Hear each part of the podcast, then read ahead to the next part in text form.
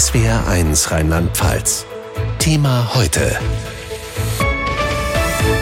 Ein Paket, ein Paket, das Entlastungspaket der Bundesregierung mit Jürgen Kurt. Wir haben alle Entscheidungen getroffen, die dafür notwendig sind, dass wir uns unterhaken und dass kein Bürger und kein Bürger, keine Bürgerin alleine gelassen wird.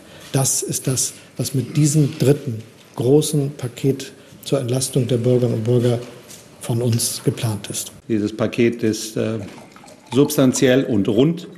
Die Ampel liefert. Ein Paket, von dem man durchaus sagen kann, dass es wuchtig äh, ist. Vom Wuchtigen, vom Runden, vom substanziellen Entlastungspaket haben angeblich alle was. Und neue Schulden soll es auch nicht geben. Ein Wunder? Nein, die Entlastungen werden aus den inflationsbedingten Mehreinnahmen des Staates bezahlt. Wir bekommen also einen Teil des Geldes zurück, das wir als Steuern bereits gezahlt haben. Neben Rechenspielchen gibt es aber auch einen neuen Begriff, der lautet Zufallsgewinnabgabe. Das Wort wurde wohl am Wochenende erfunden, damit der FDP-Finanzminister bei einer Übergewinnbesteuerung mitmacht. Wie seriös ist dieses Paket? Wie viel Entlastung bringt es wirklich? Wir sprechen darüber mit Marcel Fratscher, Präsident des Deutschen Instituts für Wirtschaftsforschung und mit Ulrich Schneider, Hauptgeschäftsführer des Paritätischen Wohlfahrtsverbands. 65 Milliarden Euro für einen guten Zweck. Das Entlastungspaket der Bundesregierung. Auch wenn viele Details noch unklar sind, wir stehen zusammen. Das ist die Botschaft von Bundeskanzler Olaf Scholz. Deutschland steht zusammen in einer schwierigen Zeit. Wir werden als Land durch diese schwierige Zeit kommen. Wir haben alle Entscheidungen getroffen, damit unsere Energieversorgung sicher ist. Und wir haben alle Entscheidungen getroffen, die dafür notwendig sind, dass wir uns unterhaken und dass kein Bürger und kein Bürger, keine Bürgerin alleine gelassen wird. Es kommt eine Energiepreispauschale, jetzt auch für Rentner. Bei Energie soll der Preis für einen gewissen Grundbedarf festgesetzt werden. Das Kindergeld wird erhöht. Das sind einige Bestandteile des dritten Entlastungspaketes der Bundesregierung. Und wie finden Sie das Paket? Das haben wir gefragt. Das ist schon, schon spürbar, wenn es kommt. Das ist schon, schon gut. Also wir haben zwei Kinder und ich, ich denke mal, dass das uns an der einen oder anderen Stelle dann auf jeden Fall mal einen Schritt weiter bringt. Ich bin Rentnerin, habe ich ja nur 600 Euro Rente. Ne? Finde ich ganz, ganz toll. Ja, bin ich sehr zufrieden mit dem Entlastungspaket. Und vor allem es trifft jetzt wirklich auch die, betrifft die Rentner auch und die Studenten, die jetzt auch ein Stück weit davon profitieren. Also finde ich, hat die Regierung gut entschieden bisher. Ja. Nicht mehr mit der Gießkanne gestreut auf jeden oder auch keine Steuersenkung, was ja definitiv nicht jeden auch dann irgendwo einen Vorteil bringt. Ja, ja ich habe selbst zwei Kinder, zwei Töchter und erhalte dadurch momentan auch noch Kindergeld und dadurch profitiere ich auch jetzt davon von dieser Kindergelderhöhung. Diese Kindergelderhöhung kommt allerdings erst nächstes Jahr und auch einige andere Bestandteile kommen erst später oder sind noch etwas schwammig. Ein Paket, ein Paket. Es ist bereits das dritte Entlastungspaket der Bundesregierung, mal wieder mit Einmalzahlungen, aber auch mit Maßnahmen, die die Energiepreise abmildern sollen. Wie gerecht ist dieses neue geplante Entlastungspaket der Ampelparteien? Hören wir die Einschätzung von Professor Marcel Fratscher, Präsident des Deutschen Instituts für Wirtschaftsforschung. Birgit Steinbusch hat mit ihm gesprochen. Herr Fratscher, mal grob, wie gerecht sind die Maßnahmen? Es ist ein großer Fortschritt bei der Gerechtigkeit. Ähm, ist sicherlich nicht der große Wurf, ähm, aber man muss schon anerkennen, dass vor allem Menschen mit geringem Einkommen deutlich mehr bekommen. Das gilt für Wohngeldbezieher. Die sollen von 700.000 bis 2 Millionen auf erhöht werden, dass also viel mehr Menschen Wohngeld erhalten und auch Heizkostenzuschuss ist die Grundsicherung bei Hartz IV oder beim Bürgergeld in der Zukunft wird erhöht werden. Auch bei den MIDI-Jobs, also Menschen, die ein kleines Geld haben. Gerade bei den Menschen ist doch einiges passiert. Meine Sorge ist im Augenblick so in der Mitte, ne, in der Gesellschaft, die, die ähm, jetzt weniger erhalten ähm, aber trotzdem die höheren Strom- und Gaskosten haben. Und da ist noch die Frage offen geblieben von der Bundesregierung. Genau dieser Strompreisdeckel, ja, dass ein bestimmter Grundverbrauch eben günstiger bleiben soll, auch als Anreiz Energie zu sparen. Das klingt doch gut. Das klingt gut, absolut. Ähm, nur wie immer liegt der Teufel im Detail. Ähm, was, wie viel Grundbedarf, von wie viel reden wir? Reden wir von 80 Prozent des Grundbedarfs im Vergleich zu was? Und was genau ist der Deckel? Was ist der Preis? Ähm, äh, na, man äh, will ihn nicht zu tief setzen, man will ihn auch nicht zu hoch setzen. Das sind offene Fragen. Und je, letztlich wird jeder von uns, gerade die Menschen, die betroffen sind, fragen, ja, was heißt es konkret für mich? Wie viel Euro im Monat muss ich mehr zahlen?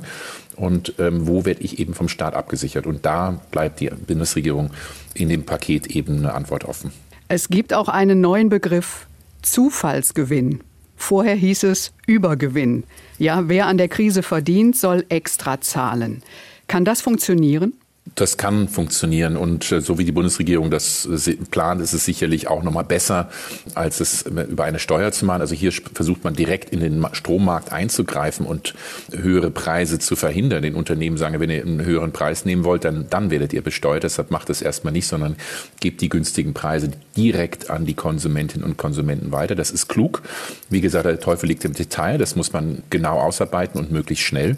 Aber klar ist, Übergewinne sollen besteuert werden, egal egal wie man es jetzt macht. Und das ist, glaube ich, ein gutes Element des Pakets. Am Ende sollen es 65 Milliarden sein die das Paket kostet. Aber Bundesfinanzminister Christian Lindner sagt, das geht alles ohne neue Schulden. Sicher? Nein, also das ist eine gewagte Aussage, denn wir dürfen nicht vergessen, 65 Milliarden Euro, das sind anderthalb Prozent der jährlichen Wirtschaftsleistung. Der Bundesfinanzminister sagt, er hat das in den Reserven, aber wir dürfen nicht vergessen, wir haben das Ende der Fahnenstange ja noch nicht gesehen. Die deutsche Wirtschaft schlittert gerade in eine Rezession rein.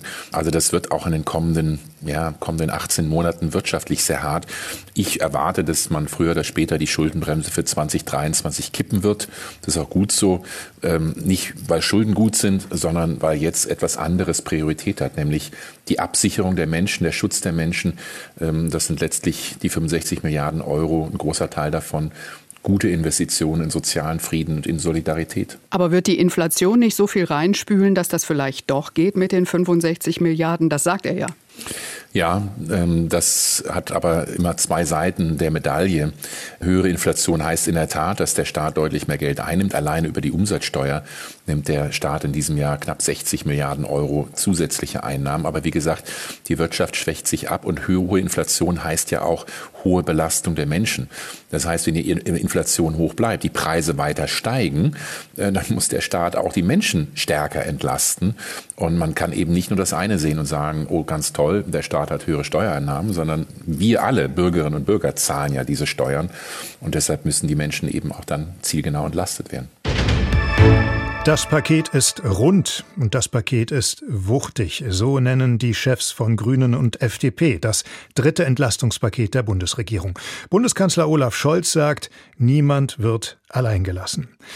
Viele werden alleingelassen, das ist zumindest die Meinung von Ulrich Schneider, Hauptgeschäftsführer des Paritätischen Wohlfahrtsverbands. Im SW1-Interview kritisiert Schneider, dass die Hilfe zu gering ist und auch zu lange auf sich warten lässt die, die es wirklich am dringendsten bräuchten, die wirklich Armen, die, die von Grundsicherung leben, die aber auch mit enormen Lebenshaltungskostensteigerungen etwa bei, bei Lebensmitteln zu kämpfen haben, bei Strom, die gehen in diesem Jahr völlig leer aus. Da gibt es im Herbst keine Hilfen, die gibt es lediglich für die wenigen Wohngeldbezieher. Und im neuen Jahr zum 1. Januar sollen die Regelsätze dann gerade mal von 449 auf 500 Euro angehoben werden. Und das ist der Tropfen auf den heißen Stein. Das ist gerade mal Inflationsausgleich in einigen Monaten erst und das für Leute, die jetzt schon nicht wissen, wie sie finanziell das Ende des Monats überhaupt erreichen sollen. Kritik am dritten Entlastungspaket der Ampelparteien. Das komplette Interview mit Ulrich Schneider, das hören wir gleich. Vorher allerdings die Diskussion heute in der Hauptstadt über das geplante Entlastungspaket. Klar, dass nicht alle Parteien die Pläne der Ampelparteien gut finden. Zitat, wir haben große Sorge, dass dies ein Wutwinter wird. Das sagt CDU-Generalsekretär Mario Chaya. Erste Stahlbetriebe in Deutschland stoppen die Produktion. Energiekosten belasten allerdings auch Bäckereien oder Pizzabäcker. Die CDU will eine Abschaffung der Gasumlage und sie pocht auf Hilfsprogramme für kleine und mittlere Betriebe. Die Diskussion um das Entlastungspaket von SW1 Hauptstadtkorrespondent Uli Haug. 65 Milliarden Euro Entlastungen, wenn man alles zusammenrechnet. Doch was man alles zusammenrechnen kann und muss, ist auch am Tag danach noch unklar. Regierungssprecher Steffen Hebestreit bittet um Verständnis. Wenn Sie jetzt auf Fachfragen kommen, ist das vielfach so, dass in den Häusern jetzt auf Grundlage der Entscheidung vom Wochenende angefangen wird, das genau zu begucken und umzusetzen. Die Entlastungssumme von 65 Milliarden Euro steht trotzdem erstmal im Raum. Sie sei eine Mogelpackung, heißt es aus dem arbeitgebernahen Institut der deutschen Wirtschaft. Denn Bürgergeld, der Ausgleich der kalten Progression oder die Anpassung des Kindergelds an die Inflation seien von der Ampel entweder geplant oder längst überfällig gewesen. Hinzu kommt die Kritik von linken Parteichef Martin Schirdewan, dass die Kindergelderhöhung um 18 Euro nicht ausreicht, um die Inflation seit der letzten Erhöhung auszugleichen. Die angekündigte Kindergelderhöhung wird nicht mal den Inflationsanstieg bremsen können oder in irgendeiner Form ausgleichen können in den privaten Haushalten. Nicht weitgehend genug zu vage oder nicht zielgenau. Die Opposition ist mit den geplanten Maßnahmen erwartungsgemäß unzufrieden. CDU-Generalsekretär Mario Chaya bemängelt fehlende Hilfsprogramme für kleine und mittelgroße Unternehmen. Die AfD-Fraktionsvorsitzende Alice Weidel spricht sich für Laufzeitverlängerung und AKW-Neubauten aus, um die hohen Energiepreise in den Griff zu bekommen. Ihr Kollege Tino Kopalla kann sich vorstellen, Gas aus dem Iran zu kaufen und die Pipeline Nord Stream 2 an den Start zu bringen. Den Wirtschaftskrieg gegen Russland hat Robert Habeck begonnen. Und das ist nun die Gegenreaktion, dass jetzt auch Russland äh, wahrscheinlich die Lieferung über Nord Stream 1 einstellt. Weiterhin viel Verständnis für Putins Russland bei der AfD. Differenzierter dagegen die Kritik der Bundesländer am Entlastungspaket. Sie ärgern sich, dass sie einen Teil der Kosten tragen sollen, ohne gefragt worden zu sein. Beispielsweise bei der Nachfolgeregelung für das 9-Euro-Ticket. Auch hier sind noch viele Fragen offen. Der Nachfolger des 9-Euro-Tickets soll zwischen 49 und 69 Euro kosten, je nachdem, wie viel die Bundesländer zuschießen werden. Auch darum soll es bei einer künftigen Sonderministerpräsidentenkonferenz zwischen Bund und Ländern gehen. Das Kanzleramt will nun zügig Terminvorschläge machen. 22 Stunden haben die Spitzen der Ampelparteien am Wochenende verhandelt.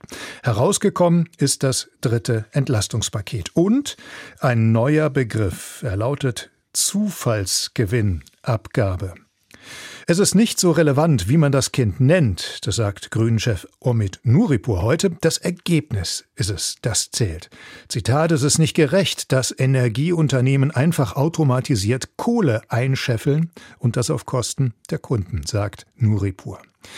Die Ampel findet ihr Entlastungspaket gut, andere wiederum nicht, haben wir schon gehört. Armin Hering nun im Gespräch mit Ulrich Schneider, Hauptgeschäftsführer des Paritätischen Gesamtverbandes. Hier das Interview in voller Länge. Herr Schneider, Sie haben dieses Entlastungspaket als Tropfen auf den heißen Stein bezeichnet. Wir sprechen aber hier von über 60 Milliarden Euro.